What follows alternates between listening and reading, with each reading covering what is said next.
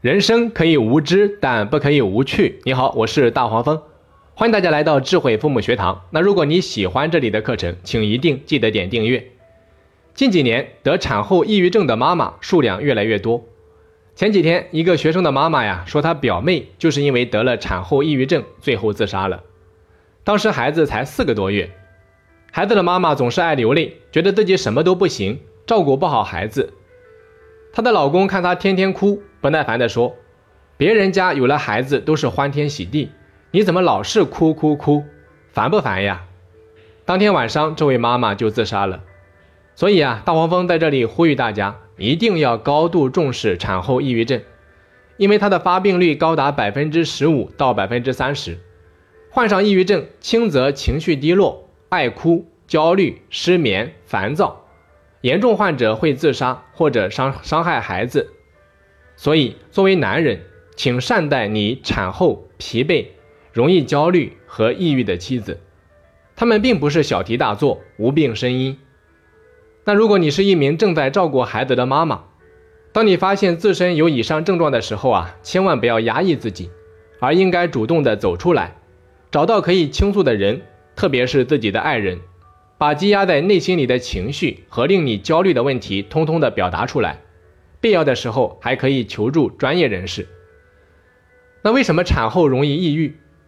很多妈妈在产后和家人的关系迅速僵化，一个很重要的原因，就是因为当产后这位妈妈表现出以上种种抑郁的症状时，她的家人不能理解，反而会认为她是在小题大做、矫情、闲得慌。可真的是这样吗？错错错，这需要从产生抑郁症的病因入手分析，原因大概有以下五个方面。第一，生理因素，产后二十四小时内，女人体内的激素水平会发生急剧变化，分娩后胎盘类固醇分泌突然减少，会让妈妈们产生抑郁。第二，照顾不周，产后啊，家人往往忙着看孩子。忽略了新妈妈的感受，不和新妈妈聊天，让她一个人在屋里待着，这种冷淡会让妈妈产生孤独、凄凉感。这就好比是一个将军打了胜仗回来，却没有人迎接，大家就跟没事发生一样。这种没人肯定的感觉，那是相当郁闷的。更有些恶婆婆、傻老公，粗茶淡饭、冷言冷语，虐待新妈妈。这种现象在重男轻女的家庭里面尤为明显。所以啊，这种时候一定要把新妈妈和孩子放在同等重要的位置上，给足了关注和照顾。对于重男轻女的家庭，我想说，家和万事兴，你们是一家人，哪怕你心里面有一百个、一万个不情愿、不愿意，也请你善待这个给你家添丁生子的女人。第三，婆媳不和，婆媳关系啊，一直是家庭矛盾的主要导火索之一。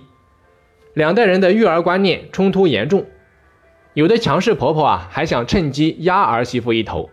我们经常会看到这样的情况：儿媳妇跟婆婆说不要把尿布和内裤放在一起洗，结果婆婆不高兴了，指着儿媳的鼻子说：“我以后一片尿布也不会给你洗，叫你事儿多。”儿媳妇气得浑身发抖，身旁的老公却是一言不发。所以啊，一个真正有智慧的男人，一定要在这样的关键时刻站出来，极力的去调解二人的关系，安抚和疏导两人的情绪。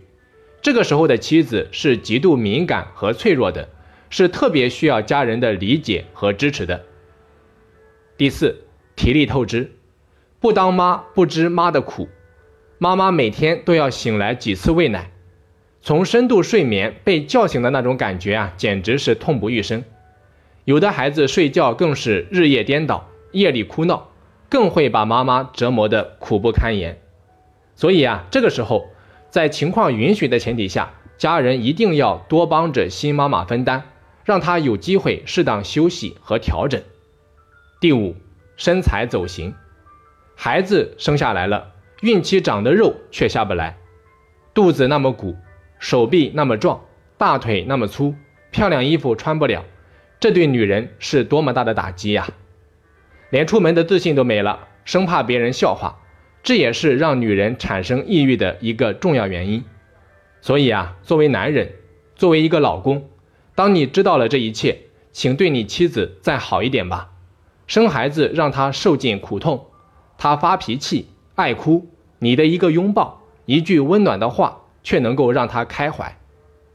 多抱抱孩子，多和老婆聊聊天，做好婆媳关系的润滑剂，精心准备食物，细心照顾，会让她安全的度过产后抑郁期。最后啊，我也想告诉天下的妈妈们，请善待你的儿媳，因为你也是从那种时候过来的。女人何苦难为女人？好的，本期课程啊就到这里。如果你想阅读每期课程的文字版本，或者还有其他的一些家庭教育的困惑需要咨询，请关注我们的微信公众号“一百教育”，一是记忆力的一，百是一百分的百。关注后就可以进行学习了。